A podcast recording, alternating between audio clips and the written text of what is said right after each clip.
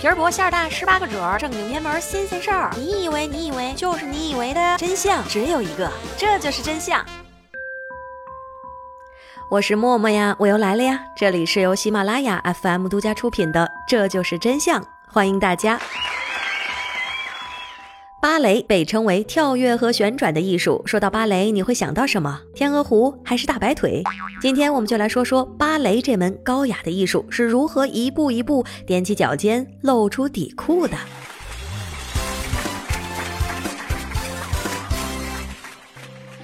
欣赏现代芭蕾，我们很容易看到芭蕾小姐姐的大白腿。哎呀，岂止是大白腿，还能看到最初的芭蕾可不是这样的。芭蕾舞起源于大约五百年前的意大利，形成于十七世纪的法国，十八世纪传入俄国，后来逐渐的传入到其他国家。十五世纪的意大利贵族们的宴会，在酒足饭饱之后，会就地来那么一小段广场舞，号称贵族版的小苹果，人人都是乐于参与其中。芭蕾舞就来源于此。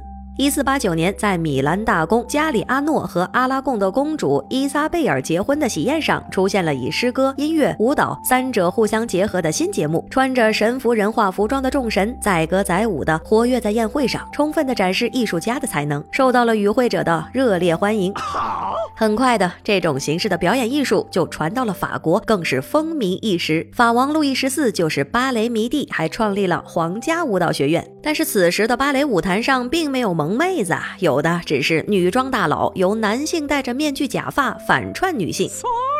一直到一六八一年才有女演员首次登台。然而当时的女演员演出的时候穿着的都是有铁环支撑的拖地长裙，就像一个个包裹严实的铁桶，跳起舞来像是一只火鸡，完全看不到想要看的部位。呃这一七二六年，法国舞蹈家玛丽卡马戈改良芭蕾，把长裙缩短到了脚踝以上。不过，此时的芭蕾舞裙依然是与现代芭蕾相去甚远，装饰繁重，丝毫没有轻盈飘逸之感。厚重繁复的装饰限制了舞者的身体做出高抬腿、腾空大跳、挥鞭转这类高难度的动作。不要嘛！这样的情况终结于一个女儿奴老爸。一八三二年，丹麦芭蕾舞编剧奥古斯丁编写了舞剧《仙女》，为了让自己身体条件不好的女儿也能过上一把主角瘾，特别设计出了别致的白色纱裙，把裙子的长度缩。缩短到了膝盖处，上衣更是露出了手臂，露出了脖子，露出了肩膀。哎呦！为了塑造仙女超凡脱俗的形象，奥古斯丁让女儿踮起了脚尖旋转，从此开启了芭蕾的足尖舞时代。足尖的舞蹈鞋也是逐渐成为了吸睛的标配。舞者在舞台需要优雅的舞鞋，我们在时尚生活的舞台是不是也需要一双吸睛的潮鞋呢？阿迪达斯来满足你。主播，我此时是手握京东双十二限量阿迪达斯折扣神券，四九九减一百五十元。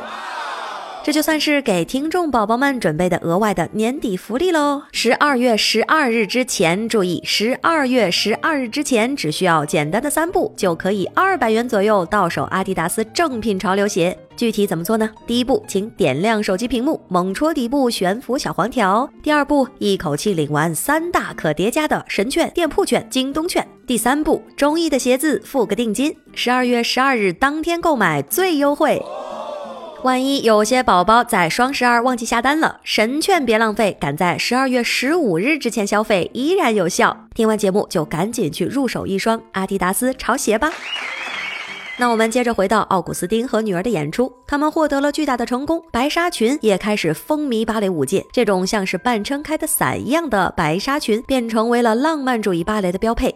过去，男演员一直在芭蕾舞当中占据着主要地位。十八世纪中叶，经过了服装改革，女演员舍弃了妨碍他们跳跃旋转的拖地长裙，揭开了女主男辅的芭蕾新时代。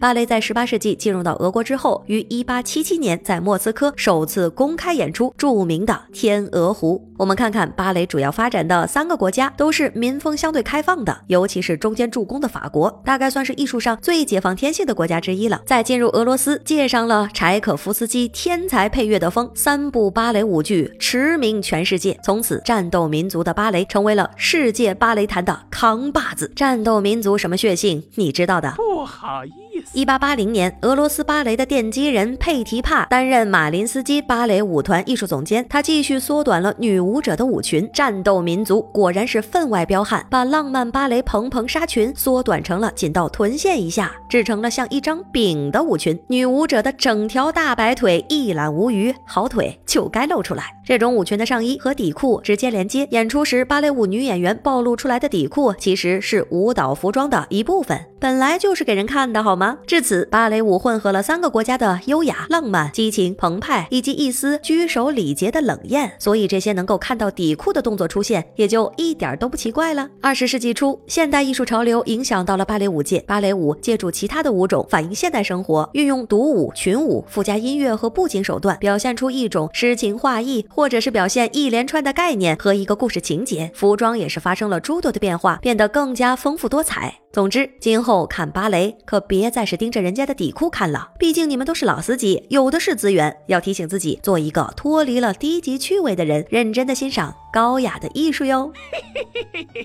今天就到这里，下期不见不散。我是默默，爱你们，嗯。